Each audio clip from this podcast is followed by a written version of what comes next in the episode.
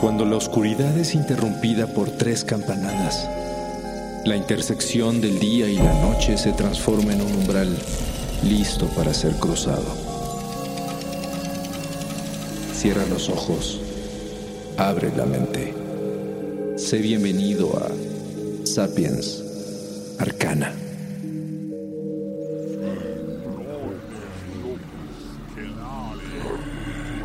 Las calles de piedra brillan bajo la luz del sol de agosto, pero sobre ellas no se dibujan sombras ni se escuchan pasos. Aun cuando cientos de figuras traslúcidas caminan tranquilamente de un lado a otro visitando toda la ciudad. En días como este, los habitantes de la antigua Roma se encierran en sus casas. Y si acaso salen, lo hacen con extrema cautela algunos dicen escuchar claramente murmullos espectrales en las calles, mientras otros solo dejan algunas ofrendas en diversos sitios, con la confianza ciega de que alguien muy especial llegará de visita. Obviamente, no es un día normal. Se trata de la celebración de Mundus Patet, el mundo abierto uno de tres días al año en los que los muertos traspasan el umbral del inframundo y se pasean sin preocupación por el mundo de los vivos. Esta misteriosa tradición romana inició desde los tiempos más antiguos del imperio y se refiere a un mítico y profundo pozo hacia el mundo subterráneo llamado Mundus Quereris el cual, según las leyendas, fue cavado y sellado por Rómulo, el fundador y primer rey de Roma. Este pozo se convirtió en un lugar sagrado y protegido por la diosa Ceres, deidad romana de la agricultura y la fecundidad, y además guardiana de todos los portales del inframundo. Mundus Creeris era uno de los sitios más venerados de la antigüedad considerado un punto de contacto entre el cielo, las tierras de los vivos y la de los muertos, y tenía un significado muy profundo para los ciclos agrícolas y las cosechas. Estaba permanentemente sellado por una imponente losa de piedra llamada lapis manalis. Pero tres veces al año, esta losa se retiraba En ese momento, los manes o almas de los ancestros podían volver a la Tierra para visitar cualquier lugar sin restricciones y sin freno. Según los escritos del historiador Catón el Viejo, durante Mundus Patet se suspendían todas las actividades oficiales y militares. Las puertas de los templos permanecían cerradas y se prohibían las ceremonias religiosas, especialmente los matrimonios junto con las relaciones carnales, ya que los difuntos podían sentir envidia o intervenir, o arrastrar a las mujeres a la muerte.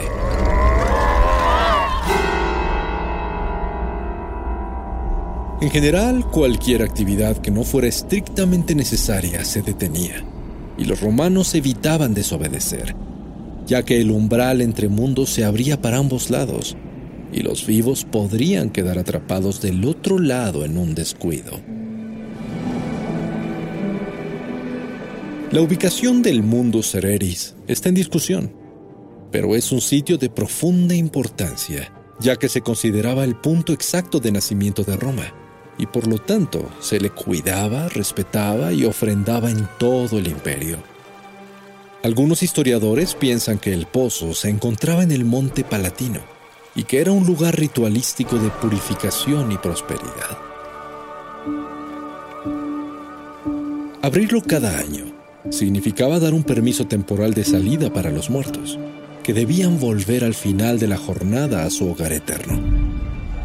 Pero la razón de estas aperturas era muy importante, ya que los romanos tenían la creencia de que el mundo de los vivos necesitaba conectar esporádicamente con el de los muertos, con el fin de obtener energía para sobrevivir y crecer.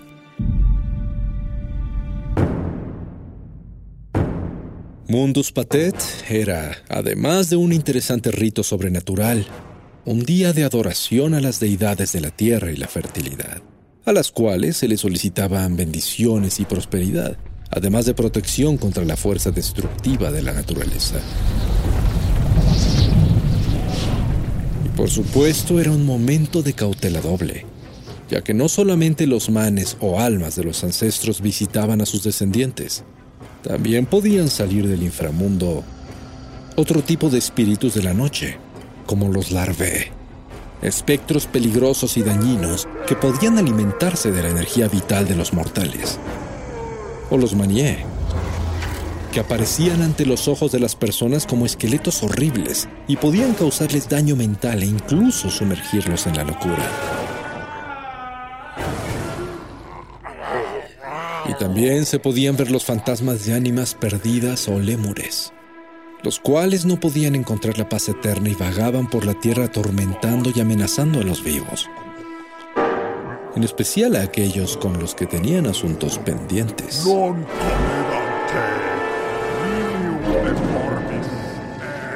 Ya que el Imperio Romano fue en algún momento uno de los reinos más extensos de la historia, Mundus Patet era una celebración que trascendía fronteras.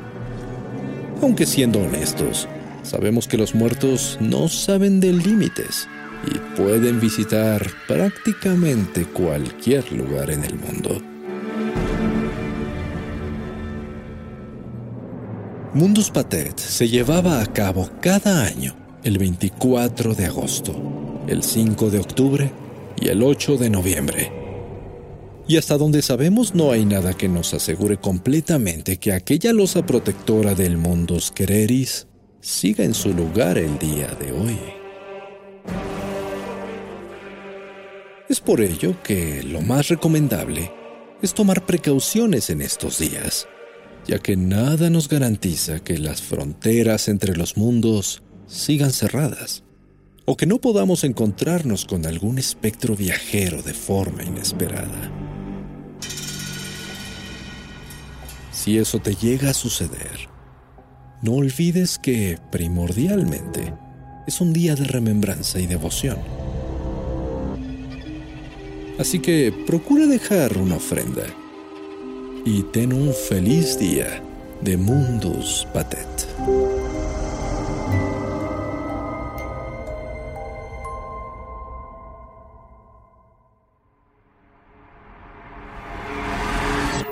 El umbral se cierra hasta que la luna lo vuelva a abrir.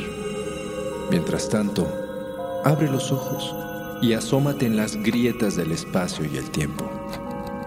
Y si te atreves, descubrirás qué hay más allá de lo que consideras real.